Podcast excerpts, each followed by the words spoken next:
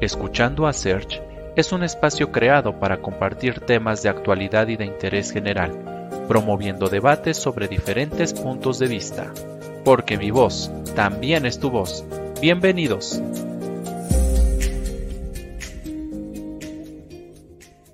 ¿Qué tal amigos? Muy buenas noches. Sean bienvenidos a este nuevo capítulo de Escuchando a Search. Y como ya es costumbre, cada semana tenemos a invitados de lujo y en esta ocasión pues no es la excepción. Vamos a hablar un poquito de eh, premios, vamos a hablar también un poquito de un elemento teatral que es clave en cada puesta en escena y que son las escenografías precisamente. Y para ello pues tenemos a una persona que se ha destacado en esta área y que precisamente nos va a compartir un poquito de su conocimiento, un poquito de su experiencia para, pues también visualizar la importancia que tiene toda esta cuestión integral en el teatro. Él es Félix Arroyo, es licenciado es en escenografía por la Escuela Nacional de Arte Teatral del IMBA. Ha participado como diseñador de escenografía e iluminación en más de 130 proyectos escénicos, incluidos obras de teatro, danza y ópera. Ha trabajado para diferentes compañías e instituciones a nivel nacional, entre las que destaca la Compañía Nacional del Teatro, eh, de teatro, perdón, Teatro UNAM, Teatro de Ciertos Habitantes, Coordinación Nacional de Teatro, Muestras Nacionales de Teatro, Festival eh, Drama Fest, Compañía Nacional de Ópera, entre otras. Su trabajo como diseñador ha sido presentado en diferentes festivales nacionales e internacionales, como el Festival Nacional de Monólogos, el Festival Internacional Cervantino, la Muestra Nacional de Teatro en México, el Festival A Solas Magdalenas Project en España, el Festival Internacional de las Artes en Costa Rica, el Festival Santiago Off en Chile, el Festival Santiago a Mil, igual en Chile, y el Festival Internacional de Teatro de Caracas en Venezuela. Además, ha colaborado con el escenógrafo Alejandro Luna de forma ininterrumpida en los últimos 10 años en diferentes puestas en escena como asistente de escenografía e iluminación y con directores como José Caballero, Claudio Valdescuri, Martina Costa, Carlos Corona, David Gaitán, Enrique Singer, Bruno Bichir, Antonio Castro, Alejandro Ricaño, Angélica Roguel, em, Daniel eh, Veronese, eh, Veronés, Diego del Río, Javier eh, Daulte y Lorena Massa, entre otros. Ha sido beneficiario del programa Jóvenes Creadores del FONCA en los periodos 2014, 2015 y 2019-2020. Fue nominado a Mejor Diseño de Escenografía y de Iluminación en los Premios Metropolitanos de Teatro 2019 y actualmente se desempeña como docente en la Universidad del Claustro de Sor Juana e imparte cursos de producción teatral, iluminación y escenografía en el territorio nacional. Entonces, pues para que, eh, pues vamos que, que hay experiencia, hay conocimiento y pues para mí es un placer recibir a Félix en esta noche. Félix, muy buenas noches, ¿cómo estás? Hola, ¿qué tal? Buenas noches. El placer es mío. Mucho gusto por estar aquí. Qué bueno, qué bueno. Mira, pues creo que vamos a hablar, digo, de un tema que a lo mejor pocas veces se trata, pero que es un elemento clave en el teatro y vamos a hablar de escenografías.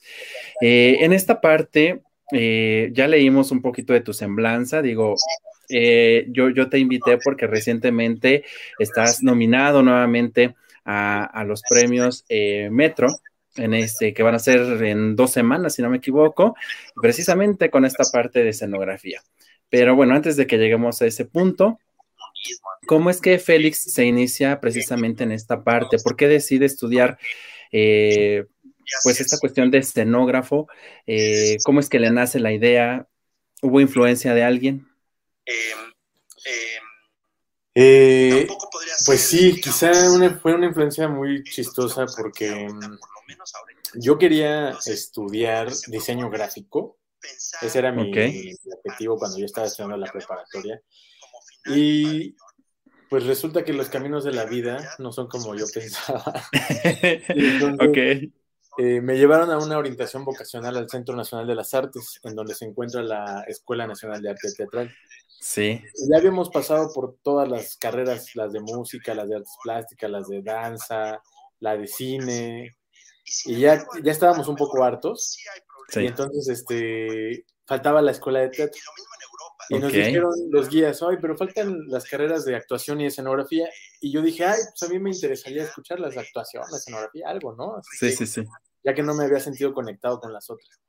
Y en esa orientación vocacional nos explicaron que había una carrera de escenografía. Yo no tenía idea de que eso se estudiaba o que fuera profesional, ¿no? Sí. Y entonces nos dieron la orientación vocacional y yo dije, oh, eso es lo que quiero estudiar. Este, salí de la orientación vocacional, por supuesto que tuve más informes y tuve más acercamiento. Y hice mi examen y me quedé. No, no, Yo no tenía antes ninguna, ningún acercamiento a las artes escénicas o al teatro.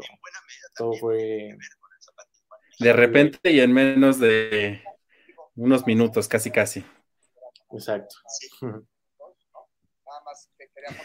Pues, pues qué interesante. Y, entrar a la, Escuela Nacional de Arte Teatral, pues también no es cosa fácil. Digo, yo tengo muchos amigos que, que precisamente se han dedicado a la actuación, que han tenido la posibilidad de estudiar allá.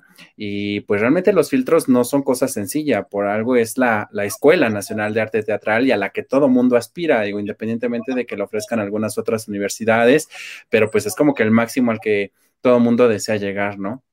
Y en esta parte, pues qué bueno que, se dio esa oportunidad. Y, bueno, qué tan fácil o qué tan complicado es estudiar esta parte de escenografía, porque pues creo que involucra otras disciplinas, involucra otros conocimientos también.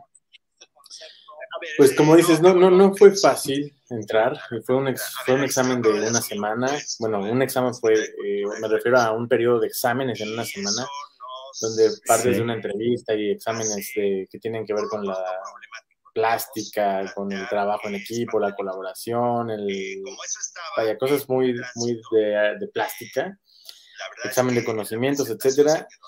Pues entré eh, porque el plan de estudios me parecía fabuloso, en donde tienes desde pintura escénica, por ejemplo, hasta iluminación, maquillaje, vestuario, escenografía como tal, ópera, o sea, un plan de estudios que es de ensueño, ¿no? Evidentemente, como todas las carreras en el mundo, todas las carreras de cualquier escuela, pues tiene cambios dentro de, ¿no? O sea, tú cuando entras, pues esperas, ves el plan de estudios y te esperas que vas a vivir un sueño. Y lo puedes vivir o no, dependiendo de cómo estén tus maestros. Sí, sí, sí. ¿no? Y a mí me tocó tener como fortuna en tener buenos maestros, tener todavía maestros de la, de, de la vieja guardia dentro de la escuela y pues me, digamos que me la pasé bien, este, pero con mucha ambición de tener realmente una visión de las artes escénicas contemporánea, ¿no? O sea, más, más moderna. Eh, pero pues no, digamos que no, se, no, no, ocurrió como tal, sino que más bien era como un momento, eh, un choque entre dos mundos, entre lo que se enseñaba en la Escuela Nacional de Arte Teatral y lo que se vivía en la escena teatral mexicana en ese tiempo, en el 2005, que fue cuando yo entré, estaban como muy, muy aparte, ¿no? Y a mí me tocó la fortuna de, poder insertarme en el, en, el medio que estaba eh, haciendo cosas eh, profesionalmente, ¿no? Pero hablando de, en términos de la escuela, digamos que fue como cualquier escuela difícil, con ganas de más y con, y con agradecimiento por lo aprendido, ¿no? propuestas, no, no, tanto. Ok, sí, digo, al final del día, como en todas las profesiones, ¿no? Se aprenden unas cosas en la escuela, pero ya cuando estás en el campo laboral es cuando realmente te das cuenta de muchas otras cosas, aprendes otras y donde precisamente también aplicas lo poco o mucho que hayas aprendido. Y creo que esa es una cuestión que depende de cada persona, ¿no? Porque puede, eh, ¿cuántos entran a estudiar? A cualquier escuela y cuántos realmente se están dedicando al 100% a esa profesión y sobre todo haciéndolo de una manera muy, muy profesional, que es, digo, no, no demerita el trabajo de los demás, pero que sí llega a ser sobresaliente. Entonces, eh, pues esa parte creo que, creo que ayuda mucho. Dentro de la semblanza, este, pues vemos que hay, eh, obviamente hay experiencia con maestros eh, en toda la extensión de la palabra. ¿Cómo es que llega Félix precisamente por primera vez a desarrollar o a trabajar en esta cuestión del teatro, ya como escenógrafo? ¿O, cuál fue la, primera oportunidad que tuviste? Mira, la primera, primera, primera vez que yo tuve a mi cargo una actividad escénica dentro de, esta profesión eh, fue gracias a una una loca, una directora. Ella, ojalá que, eh, que, alguna vez me vea y que escuche estas palabras. Ella se llama Esperanza Salazar. Este es. Ok. Hasta donde sé, era profesora de la, de la facultad. Eh, alguna cosa extraña. Déjate, quiero contar esa anécdota. Estaba yo en dos días que estuve de adjunto con la maestra Marcela Zorrilla, que en paz descanse, que hace ya un año que falleció, en la Facultad de Filosofía y Letras de la UNAM, me invitó a que fuera su adjunto un par de ocasiones ahí a, su taller de producción. Y estaba yo siendo su adjunto cuando de pronto pasó Esperanza Salazar, esta mujer que te comentó.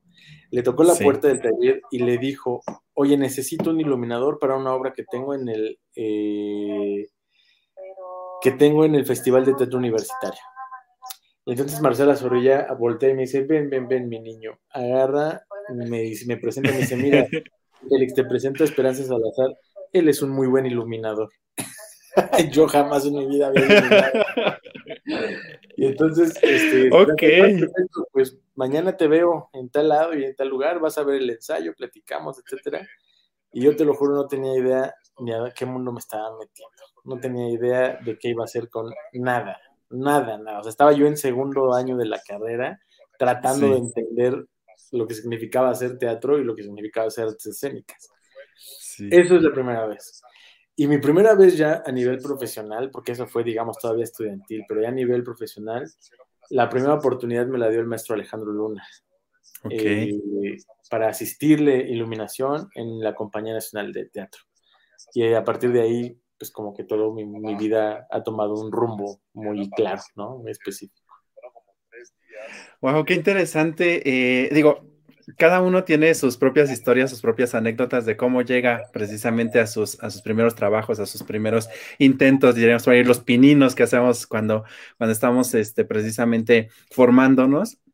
Igual una anécdota similar nos pasó con un periodista hace algunos meses que platicamos con él. Igual él a sus 16 años ya estaba entrevistando a Pedro Infante y estaba entrevistando a María Félix y andaba detrás de Juan Gabriel, es lo que nos comentaba. Y dice, yo sin saber, yo sin ni siquiera tener este, terminado todavía la secundaria entrando a la prepa.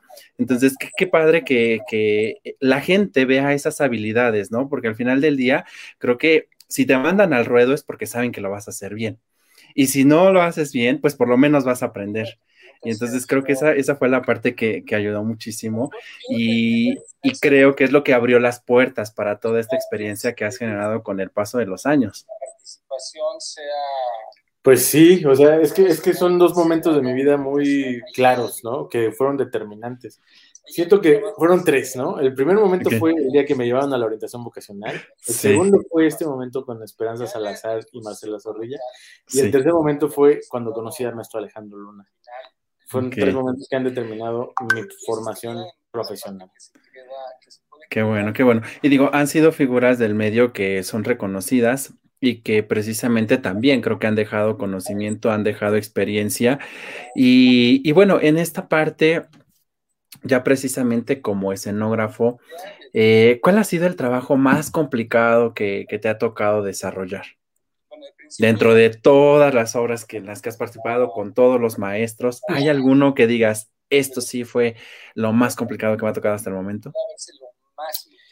Creo que, que todo, fíjate que todo proyecto, aunque suene a cliché, por más pequeño o más grande que sea, tiene sus complicaciones y tiene su camino, su ruta y su forma. O sea, es como un ente vivo que solito vive, ¿no? Sí. Y que solito crece y con sus propios problemas, chiquitos y grandotes cada proyecto. Sí, sí, sí. Este, pero la, la primera vez que me enfrenté a un proyecto que realmente fue complicado fue, eh, estaba yo asistiendo, codiseñando la iluminación de la jaula de las locas del musical ahí okay. en Hidalgo. Sí, sí, sí. Y ese proyecto tenía todas las complicaciones del mundo. Desde que el telar del teatro no funcionaba, desde que las varas del teatro no, no tenían contrapesos, desde que la parrilla del teatro estaba cayendo, desde que la escenografía no llegaba a tiempo, desde que... y así le contamos miles de cosas. miles y miles de cosas. Y la iluminación fue lo último que se hizo y lo último que nos dejaron hacer, ¿no? Porque pues no había tiempo, no había forma de, de, de lograrlo. Y me acuerdo que fue la primera vez que me dejaron hacer la grabación de luz de, ese musical. Este, pues toda la madrugada. Estuve, tuvimos ensayo a las 6 de la tarde, terminamos a las ocho y media de la noche. Desde las ocho y media de la noche hasta las 3 o 4 de la tarde del otro día estuve grabando iluminación. Wow. Y ahí fue lo que supe amar a Dios en tierra ajena. Sí, sí, lo este, creo. O sea, tener que sacar el guion de luz para el show que había en la, en la siguiente, al otro día, porque ya había público, creo que fue lo más difícil, pero creo que ese proyecto en general estuvo lleno de, de, muchas complicaciones, que a la vez que estaban siendo complicaciones, también fueron un momento de aprendizaje para mí, porque ahora sé perfectamente diferenciar qué se necesita para hacer música. Sí.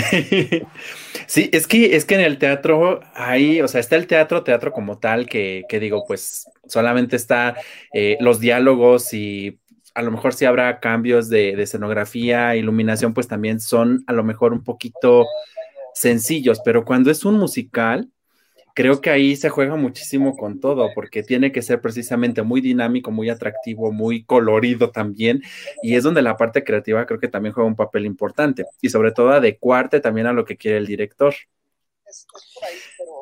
Sí, es que son muchos, o sea, son muchos puntos de vista. Creo que un musical, es que cualquier proyecto en realidad, pero un musical tiene su propio lenguaje, así como una obra de teatro es este, más convencional, o como un performance o una ópera. Son, son lenguajes que hay que conocer y a mí me tocó conocerlo a la mala, ¿no? Entonces, ahora procuro conocerlo a la buena, ¿no? Ahora, cada vez que me acerco a un proyecto como un musical, procuro mejor entenderlo bien desde su lenguaje, ¿no? Sin ningún prejuicio extra, porque si uno se llena de prejuicios también empiezas a equivocarte en el proyecto, ¿no? Sí, sí, sí. Oye, Félix, y bueno, nosotros aquí en este espacio hemos tenido a varios actores, digo, estamos aquí tienes un poquito más de experiencia en México, aunque he visto que también has venido de la ciudad y digo, no sé si es... Pero... Eh, perdí comunicación contigo en los últimos 20 segundos.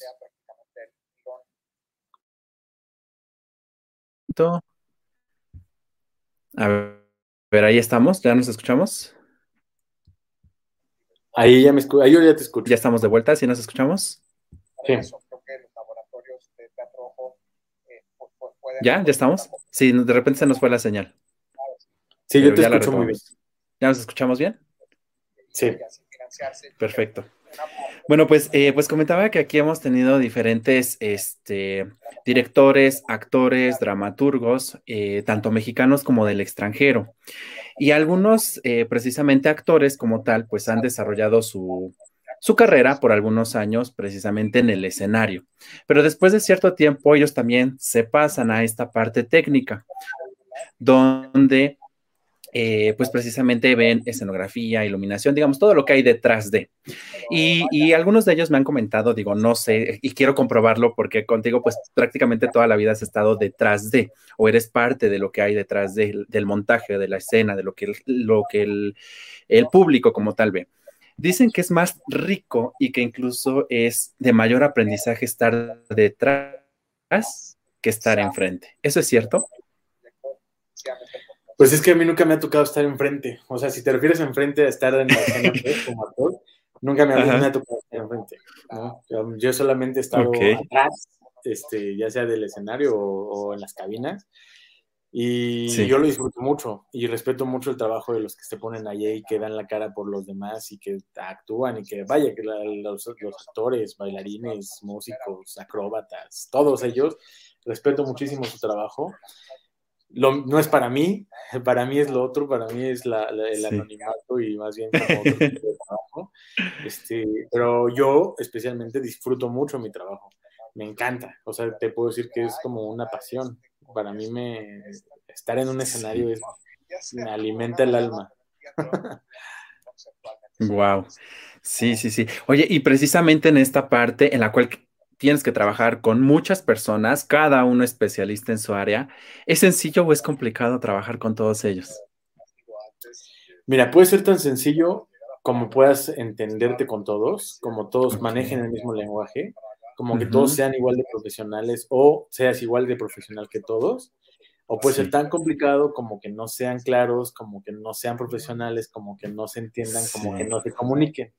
La base, la base de todo es la comunicación, ¿no? Si todos entendemos el mismo lenguaje, si todos sabemos de lo que estamos hablando, si todos tenemos y entendemos el plan de ruta que tenemos marcado, todos vamos a llegar a un buen punto, ¿no? Pero si no, si no hay comunicación, si está roto alguno de los canales de comunicación, empiezan a ocurrir problemas, ¿no? Entonces, hay que tenerle mucho respeto al trabajo en escena, no solamente por la escena misma, sino por todo lo que implica que se retrase una carga, que llegue tarde un compañero, que se paró el metro, o sea, hay miles de complicaciones que implican el trabajo de los demás.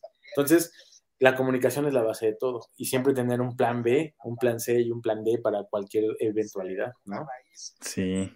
Sí, sí, sí, porque de ahí pues lo importante es solucionar. Ya si pasa, pues bueno, ya pasó. ¿Y ahora qué? O sea, no te puedes quedar como que de brazos cruzados a que te llegue la solución.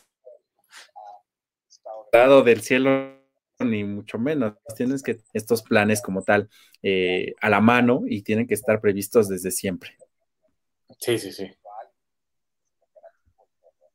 Sí. Oye, y, en esta parte ya del trabajo, eh, ya hablamos ahorita de nacional, ¿qué pasa cuando tu trabajo se va a otros países? ¿Cómo es que se da esta oportunidad? ¿Qué retos representó? ¿Qué buena vibra también hubo? ¿Cómo fue ello? Pues mira, eh, uno siendo mexicano y siendo latinoamericano no, no deja de tener la mente colonizada. ¿no? No deja de tener eh, la forma y el trabajo colonizado y sobre todo eurocentrizado, ¿no? Como que todo lo tenemos así. Y entonces eso te genera prejuicios. Sí. Te genera prejuicios respecto al país a donde vas, al, al, pueblo a donde vas. Y eso te, te, te, va colocando como ciertos prejuicios que no son a la vez ciertos, ¿no? Son insanos. Por ejemplo, yo tenía mucho prejuicio en ir a Venezuela, ¿no? Dije, ay, voy a Venezuela y ya he ido dos veces. Y voy a trabajar y voy a iluminar y voy a llegar a colonizar y voy a enseñarles cómo se ilumina. Y salí enseñado yo, ¿no? Salí yo con más aprendizaje del que a mí me, yo pudiera, podría haber dado. Porque pues uno está colonizado, uno piensa que como va a Venezuela, pues es, un, este, es, un, país que tiene carencias, que tiene problemas, etcétera. Y entonces uno cree que va a ese país, ¿no? al país que nos dicen que es. Cuando llegas allá te das cuenta que es un país con vasta tradición teatral, con vasta tradición escénica y con muy buenos técnicos. Y entonces entiendes perfecto, ¿no?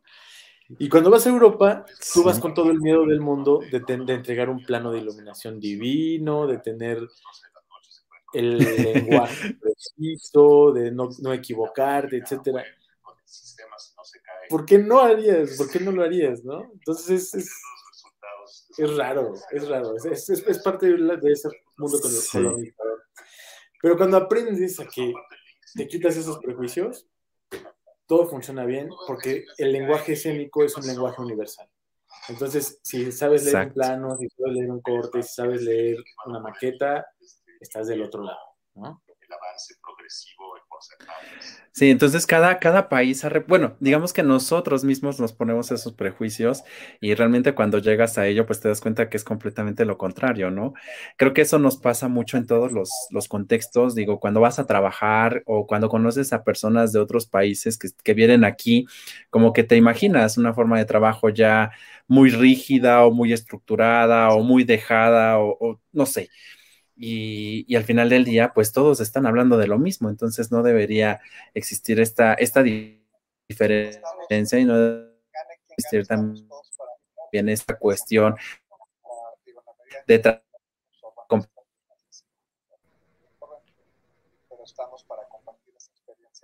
Ay, te volví a perder.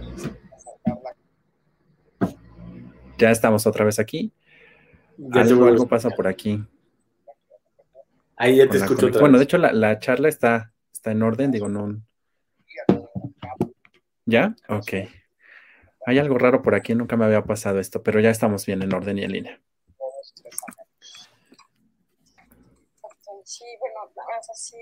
Oye, Félix, y, con respecto a los, a los premios, precisamente, eh, bueno, los apoyos que también has conseguido, ¿qué tan sencillo, qué tan complicado ha sido eso? Porque México es un país muy burocrático y la cuestión para la cultura también es bien complicada de conseguir.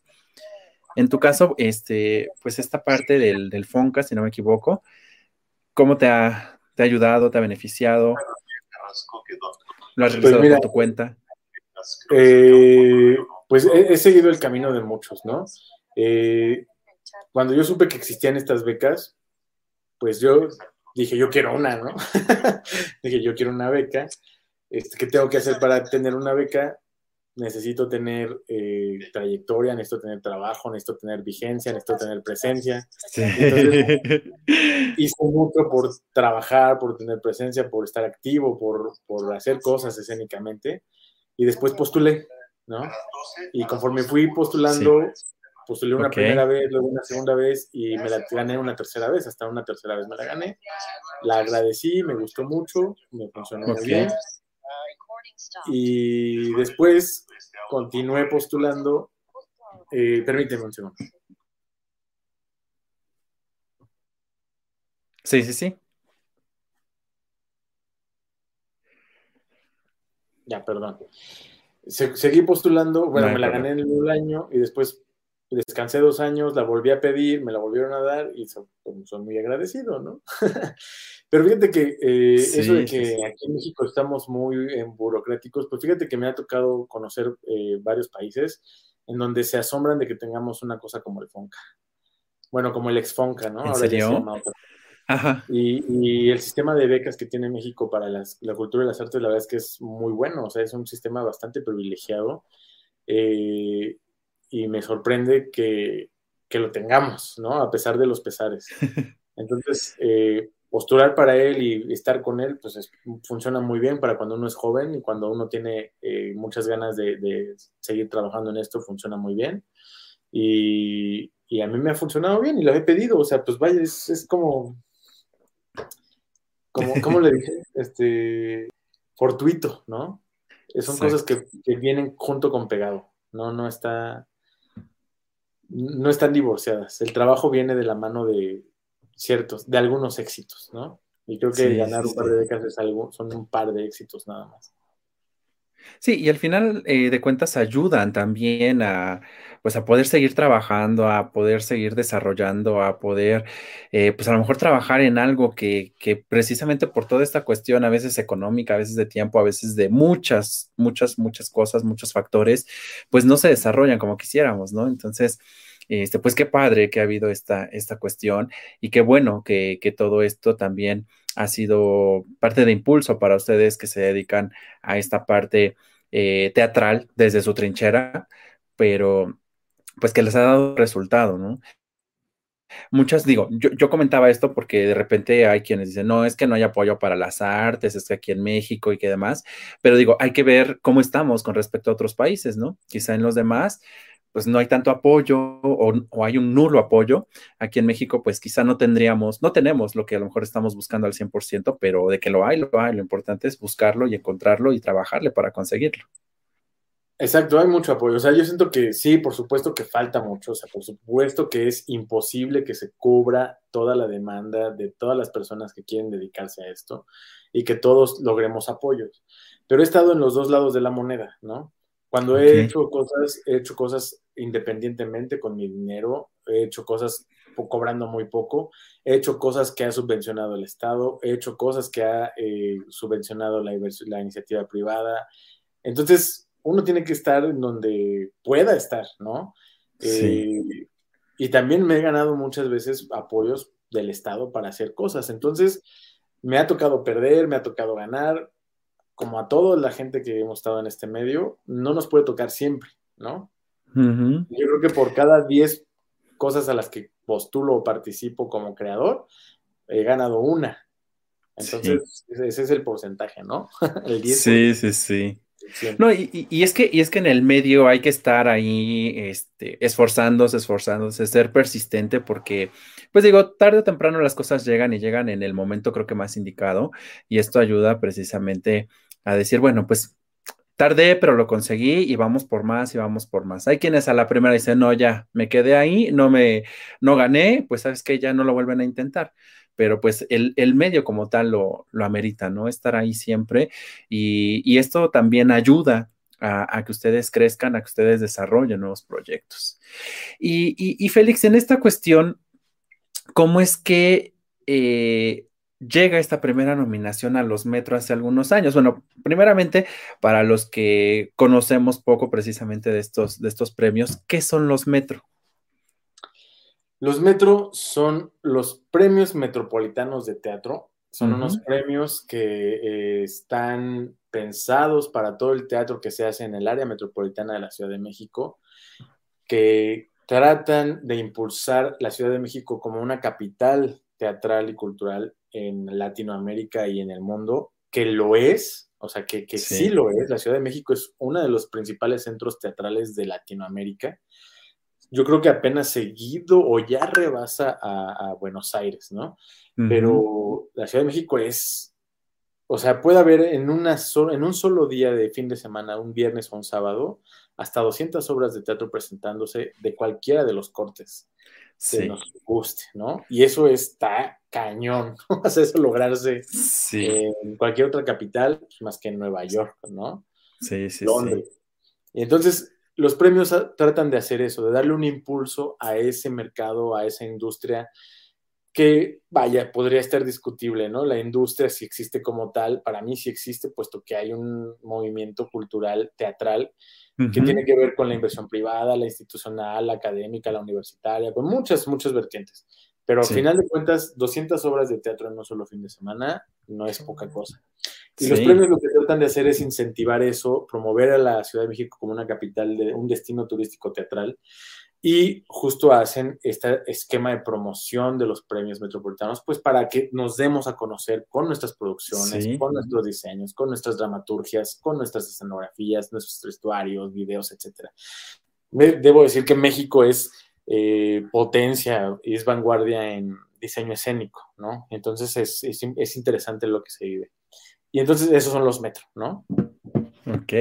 ¿Y, qué, sentiste cuando te nominan por primera vez a estos premios? Porque, como bien mencionas, el campo es muy amplio, todo mundo está trabajando en proyectos cada fin de semana, por temporadas de un mes, de dos meses, y entonces que, vean tu trabajo y que esté nominado a premios dentro de esos 200, 300 proyectos, ¿qué, qué sentiste?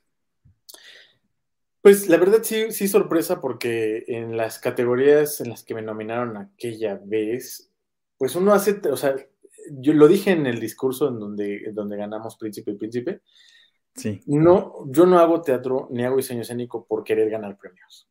O sea, lo que sí es esencial en mí y que sí es neta, es que a mí me encanta el teatro y me encanta el diseño escénico y siempre lo procuro hacer lo mejor que puedo, ¿no? A veces me puede salir o a veces no. A veces puede ser una cosa horrible o a veces puede ser una cosa que me guste mucho y que a nadie más le guste, ¿no? Este, hago teatro por eso. Los premios, nominaciones, becas, todo eso es añadidura. Entonces, sentí padre, sentí emoción, me sentí distinguido, puesto que, es padre que también valoren tu trabajo, pero de ahí no pasa, o sea, de ahí no, no, no me, no me da más. sí, sí, sí.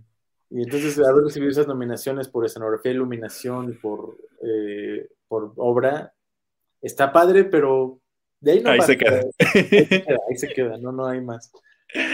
Sí, pues qué, qué, padre, digo, y qué, qué, interesante conocer a una persona como tú, eh, pues tan, tan humilde con su trabajo, tan apasionado también, porque, bueno, digo, como en todos los medios, ¿no? Hay gente que apenas si gana un premio, así sea el mínimo, híjole, no, pues ya, gané, este premio y ya soy casi casi la eminencia.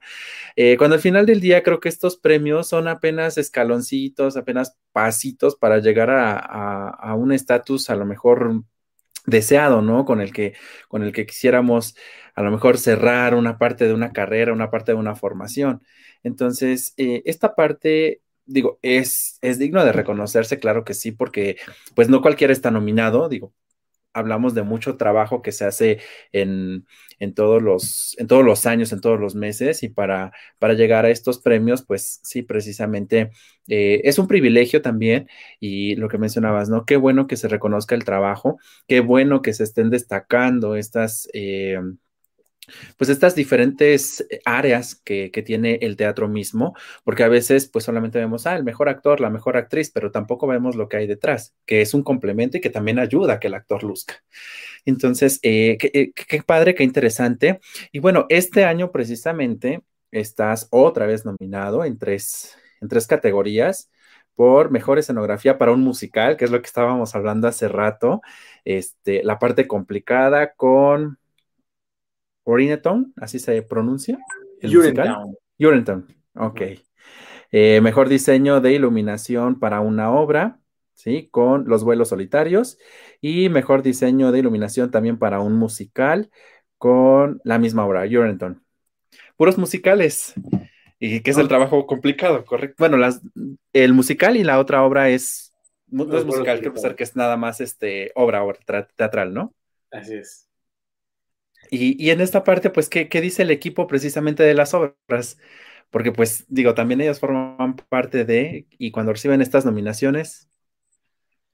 Pues mira, solamente nos mandamos un mensajito de WhatsApp y creo que ni siquiera me han mandado un mensaje de, los vuelos solitarios, así como de, ah, felicidades y ya, ¿no? Ah, pues.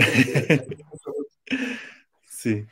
Es que no, no realmente créeme que eh, en términos eh, laborales no, no, no, no te representan nada. O sea, no, no, no te van a llamar mañana por teléfono y te van a decir, oye, ya vi que estás nominado ocho veces, este, quiero que trabajes en todas mis obras. No, no pasa eso. Creo que lo que sí pasa es que tu trabajo se vuelve más consistente. Eh, por ejemplo, Urentown, yo considero que ha sido uno de mis mejores trabajos como iluminador yo lo considero así, a mí me gustó muchísimo, creo que ahí reflejé una madurez en el trabajo, en, en el lenguaje de la luz, en el, lenguaje del musical, que a mí me gustó mucho, que al director le gustó mucho, que al elenco le gustó mucho, a la producción de Urinetown nos gustó mucho y lo disfrutamos muchísimo. O sea, antes que, que, atormentarnos, fue todo un goce hacer Urinetown para mí. Y, y, lo disfruté muchísimo. Y creo que el producto de ese gozo es esta nominación y las otras 14 que tuvo Urinetown, ¿no? Sí. Y, que yo celebro porque es un muy buen musical. A mí me gusta mucho cómo quedó el trabajo y creo que está, es muy digno, es muy dignificante hacerlo. Y a mí me gustó mucho. Y Los vuelos solitarios también fue una obra que llegó al paso de la pandemia. Este, y, también, o sea, creo que la hice pensando en que quizá era la única, la última obra que iba a iluminar en mi vida, ¿no? Y a lo mejor eso me dio ahí un plus o le dio un toque que no supe o que no pude reconocer, porque solo tuvimos dos funciones en el Teatro de la Ciudad y después hubo una transmisión on, demand por Teatrix. Y bueno, mucho tiempo estuvo en Teatrix y, y pues ya, o sea, es así, así fue, ¿no? No, no, no ahora que revisé las fotografías de Urinetown y de vuelos solitarios, dije, ah, pues sí está padre. sí está padre. sí quedó bien. quedó bien.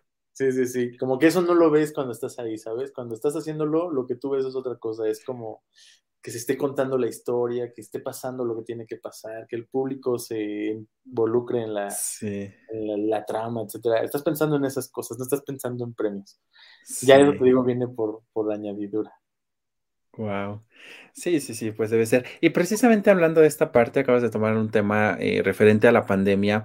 ¿Qué tan complicado ha sido precisamente para ustedes? Porque al final del día, pues dependen del público, dependen de estos eventos masivos. Eh, en estos ya casi dos años que tenemos, que tenemos de pandemia, ¿qué tan retador ha sido esto?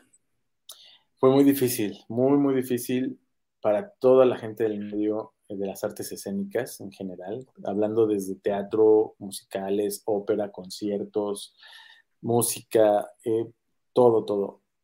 Fue un daño en muchos sentidos, ¿no? Como en todas las, partes, pero fuimos los primeros en cerrar.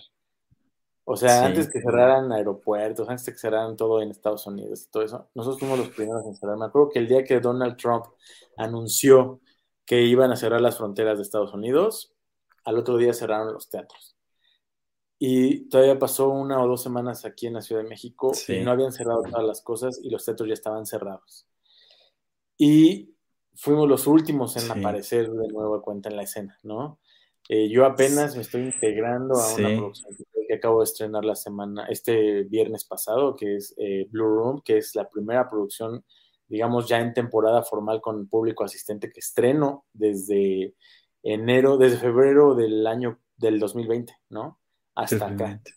Imagínate lo que eso significa en términos eh, espirituales, primero, de que piensas que jamás en la vida lo vas a volver a hacer. Y, sí, sí, sí. Y en términos económicos, muy, muy lacerante. Para toda la gente que nos dedicamos a esto, ha sido muy, muy dañino, pero esperamos que nos podamos recuperar. Sí fue muy fuerte. Sí, es que, pues de hecho el teatro involucra precisamente que llegue gente. Si no llega gente, si no hay quien, quien te vea, si te cierran, pues cómo subsistes, ¿no? ¿Cómo pagas todo lo que hay detrás de? Aunque la gente dice, ay, pues solamente hablan, sí, pero no ven todo lo, todas las personas que están involucradas para, no ven todo lo que hay que invertir en utilería, en escenografía, en iluminación, en vestuario, en maquillaje, en miles de cosas. Entonces, eh, sí, precisamente es lo que, lo que, lo que mencionas de los últimos en llegar porque los limitaban mucho, ¿no? Puedes empezar a, abrir, pero con un 10%, con un 30%, y de repente, ¿sabes qué? Pues ya pudiste abrir, pero viene la segunda ola, vuelves a cerrar. Y entonces sí, estaba muy... Muy desgastante, muy desgastante. pero realmente los, los que hacemos teatro, los que nos dedicamos a esto, somos siempre guerreros, siempre hemos sido guerreros y aquí andamos, ¿no? Ahora estoy aquí justo en León, en Guanajuato, haciendo una obra con la Compañía Nacional de Teatro. Y, me siento muy satisfecho con el trabajo y con, sobre todo, la dinámica de volver a encontrarte con tus compañeros, la dinámica de volver a ensayar, de volver a estar en un teatro, eso es padrísimo. O sea, creo que eso me, eso es más sanador que cualquier cosa. Sí, sobre todo la adrenalina, los nervios, la presión, todo, todo, todo, ¿no? De volver a hacer eso que te gusta y de volver a estar con, precisamente con los compañeros, porque eh, al final del día el teatro es un trabajo de equipo, no es un trabajo de uno solo. Y entonces, cuando te encuentras esas personas con las que has hecho buenos equipos, con las cuales te gusta precisamente trabajar, yo creo que todo lo demás pasa a segundo término y dices, de aquí para el real y de aquí vamos a sacar esto a como de lugar y tiene que salir perfecto, ¿no? Porque cada quien pone su granito de arena y entonces eso es lo que se refleja precisamente para el público. Exacto. Muy bien, muy bien, Félix. Oye, y precisamente en esta, en esta cuestión, eh, digo, no sé si, si, tu trabajo como tal eh, lo tengas eh, en redes, ¿cómo te podemos encontrar? Pues mira, tengo una, ustedes búsquenla en YouTube, Félix Arroyo, diseño escénico, y por ahí van a encontrarse un bookcillo mío que tiene algunas obras de los últimos cuatro o cinco años. Okay. Y en redes sociales estoy en Facebook y en Instagram como Félix Arroyo Cortés. Que de hecho, bueno, me las diste en tu, en tu, en tu, este, en tu semblanza, están apareciendo ahí abajo, pero igual si nos las mencionas. En Twitter estoy como Filipo Cran, en Facebook como Félix Arroyo y en Instagram como Félix-Arroyo-Cortés. En Instagram subo muchas cosas de trabajo, en Twitter me dedico a la, a la, a la discusión de, de del pajarito azul y en Facebook, pues a mi vida personal, ¿no? Entonces, Instagram será siempre cosas de trabajo. Ahí podemos checar algo de lo que de lo que has realizado y de lo que vendrás realizando. Digo que ahorita ya esperemos que se retome al 100% esta parte del teatro, pues al menos ahorita este mes de diciembre ya casi estamos cerrando el año, pero que el próximo venga, digo, ya se empieza a ver este, pues esta buena racha, ¿no? Para todos los, los medios que y todas las, las cuestiones escénicas que precisamente estaban cerradas, creo que ahorita ya se están retomando, esperemos que el siguiente año ya no haya problema y todo se vuelva con, con esta nueva normalidad para precisamente seguir disfrutando de obras, seguir disfrutando de talentos, de arte, que es lo que pues también hace crecer a la sociedad. Así es, ojalá que sí. Yo, yo espero que sí. Sí, sí, sí. Oye, Félix, bueno, pues eh, casi estamos terminando y, mira, me gustaría que eh, precisamente desde tu experiencia eh, a las personas o a los chicos que precisamente están estudiando esta parte, eh, alguna de las áreas que, involucra el teatro, eh, ¿tú qué les comentarías o a aquellas personas que tienen este gusto o que les interesaría comenzar a estudiar teatro, escenografía, iluminación? ¿Qué consejo les darías? Primero que sepan que todas las actividades escénicas o escenotécnicas o artísticas que implican las artes escénicas son actividades profesionales, que hay que estudiarlas, que hay que hacer una carrera, que hay que hacer una licenciatura. No es el único camino para hacerlo. Hay muchos otros caminos. Está un camino más largo, que es el camino de eh, la, el, autodidacta, ¿no? El que aprende solo, el que aprende con compañías amateurs. Está, hay muchos caminos, ¿no? Pero yo quiero decirles que todas tienen una formación profesional, ¿no? Si quieres realmente aspirar. Y hay muchos caminos. No solamente puedes estudiar eh, teatro, puedes estudiar comunicación, puedes estudiar, eh, hay, conozco, tengo compañeros que son ingenieros en, en, mecánica y son actores, por ejemplo. O sea, hay Eso nos pasa a muchos, ¿eh? Yo, yo, soy industrial y de repente también he hecho mis pininos ahí en diferentes obras. Entonces, las artes están hechas para todos. Para todo. Entonces, primero que conozcan que hay un camino que es el profesional. Y una vez que se interesen por alguno de esos caminos y que se interesaran por el camino profesional, que deban saber que hay que comprometerse con la profesión, que es realmente eh, rigurosa, que la vida les cambia completamente porque vivimos destiempos, no vivimos los tiempos ordinarios, ¿no? Vivimos los tiempos en donde la gente está de vacaciones, nosotros estamos trabajando, donde la gente está en sábado y domingo, nosotros estamos trabajando. Y así sucesivamente, ¿no? Lo que tú te imaginas. Cuando la gente está en bodas, nosotros estamos trabajando y así. Sí. Entonces, que es muy riguroso, muy demandante, pero es muy gratificante a la vez, porque te haces de familias, te haces de amigos, de colaboradores, de colegas con los que tienes, con los que te puedes entender y puedes tener un diálogo rico, amoroso, nutritivo. Es muy bonito. A mí me gusta mucho el, medio quiero mucho a mis colegas, estimo mucho a mis colegas y, es un medio en el que les puede ir muy bien si se van por la vía del bien hacer. Y el bien hacer no quiere decir que sean brillantes, sino que sean comprometidos con lo que están haciendo, en cualquiera de las disciplinas de las artes escénicas. Compromiso y disciplina. Y si quieren estudiarlo, hay muchas escuelas, ¿no? Está la Escuela de, Arte Teatral, la Facultad de Filosofía y Letra, está el Claustro de Sor Juana, está Centro, está la Universidad de Anáhuac, hay muchas escuelas, ¿no? Yo doy en la Universidad del Claustro de Sor Juana. Entonces ya saben, si se quieren inscribir, pueden ir ahí apartar su ficha, pueden ir a, pedir informes y ya saben que van a tener un maestro excelente también que ahí tiene mucha experiencia por lo que nos ha platicado, por lo que leímos en su semblanza. Y digo, creo que ahorita pues vienen, vienen más éxitos, vienen más proyectos donde precisamente eh, pues se sigue aprendiendo, ¿no? Y se sigue creciendo. Así es, vienen ahí, ojalá que se vengan más. Sí, sí, sí. Oye, Félix, pues mira, estamos llegando al, término de esta charla. De verdad, espero que no sea la primera ni la última. Y yo confío que podría casi asegurar que algunos, si no es que los tres premios a los que estás nominado en los Metro, pues los vas a ganar. Eh, el hecho de, escucharte y de hablar con, tanta pasión de lo que haces y, y precisamente conocer esto que hay detrás de una obra de teatro que muchas veces la gente dice, ay, pues es que los voy por los actores, sí, pero también los actores necesitan de otros elementos. Y, y, ver esta entrega precisamente a tu trabajo, creo que va a generar estos frutos que, como bien mencionas, ¿no? Son como estrellitas, así como en el kinder nos ponía nada más en la frente, pero pues ahí solo son estrellitas que se van acumulando, ¿no? Y que al final del día también representan pequeños logros pero que también ayudan un poquito a ser más profesionales, a ser más competitivos, porque también esto del, teatro y de la parte escénica, pues cada vez tiene más y más competencia. Entonces, poder distinguirse, aunque sea por un poquito de los demás, también ayuda muchísimo en el medio. Y sobre todo que el nombre suene, ¿no? Que de repente digan, ah, Félix Arroyo, inmediatamente identifiquen el trabajo. Creo que también eso, eso es bueno. Y de verdad yo, yo espero que vengan muchísimos proyectos más y que pues también los puedas compartir con nosotros aquí en este espacio. muchas gracias por los, por los buenos deseos.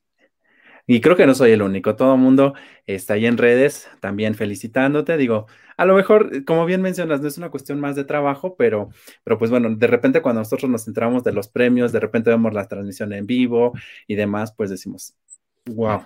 Y quienes estamos un poquito involucrados ahí en el teatro, pues también nos ayuda a, a conocer más gente que está involucrada en el medio y también aprender un poquito de ellos. Muchas gracias. Gracias por, por, seguirnos, por estar ahí al tanto de las cosas que hacemos, los otros que no nos vemos en el escenario. sí, sí, sí. Bueno, Félix, pues me dio muchísimo gusto platicar contigo. De verdad agradezco tu tiempo porque sabemos que andas trabajando y digo también por eso el, horario de, esta charla. Eh, de verdad, eh, sabemos que tu tiempo pues también está prácticamente muy, muy justo por, por esta... Eh, pues nueva etapa como tal de trabajo después de la pandemia eh, y pues esperemos que en, dos semanas pues salgas triunfante con alguno de esos premios. Y bueno más adelante volver a platicar contigo un poquito más ya a lo mejor sobre, sobre alguna otra línea específica eh, a lo mejor sobre tu parte de, labor docente que nos faltó tomar en esta, en esta charla. Y, bueno este, alguna, alguna otra cosilla que nos quieras compartir. Será un placer. Cuando quieras platicamos y a mí me encanta aquí andar de chismoso. y, nada, pues eh, por favor al público regresen al teatro, no, que no sea cliché, regresen de verdad, que hay mucha gente, muchas familias que necesitamos que estén en las salas sí. para que podamos seguir haciendo lo que tanto nos gusta y lo que a ustedes les gusta también presenciar, ¿no? El espectáculo en vivo. Sí, sí, sí. No hay nada como el teatro en vivo. Eh, aun cuando se han desarrollado modalidades en línea, pues no es lo mismo. Digo, creo que la emoción se queda a medias. A mí me ha tocado ver algunas obras igual en línea y digo, es que sí, pero no. O sea, el teatro se tiene que vivir. El teatro, si, se, si alguien se cayó, si alguien se le rompió el vestuario, si ya no prendió la luz, eso se vive y, y ves prácticamente al artista, ¿no? Cómo soluciona junto con todo el equipo técnico también.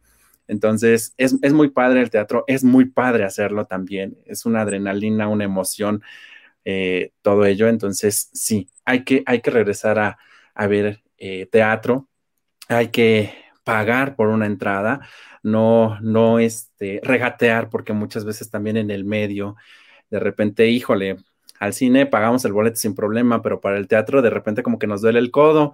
Entonces el teatro necesita todavía más apoyo porque el cine, pues de cierta manera tiene un poquito más de fondos o tiene un poquito más de recursos también para desarrollarse, pero el teatro, pues desafortunadamente los proyectos tienen eh, a veces limitados estos elementos y entonces mientras más apoyemos, muchísimo mejor.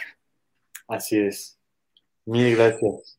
Bueno, Félix, pues me despido, de verdad que pases una excelente noche y pues bueno, estaremos pendientes ahí de, de, tus próximos logros y bueno, también de las próximas nominaciones y premios. Muchas gracias, gracias por la entrevista. Gracias a ti, Félix.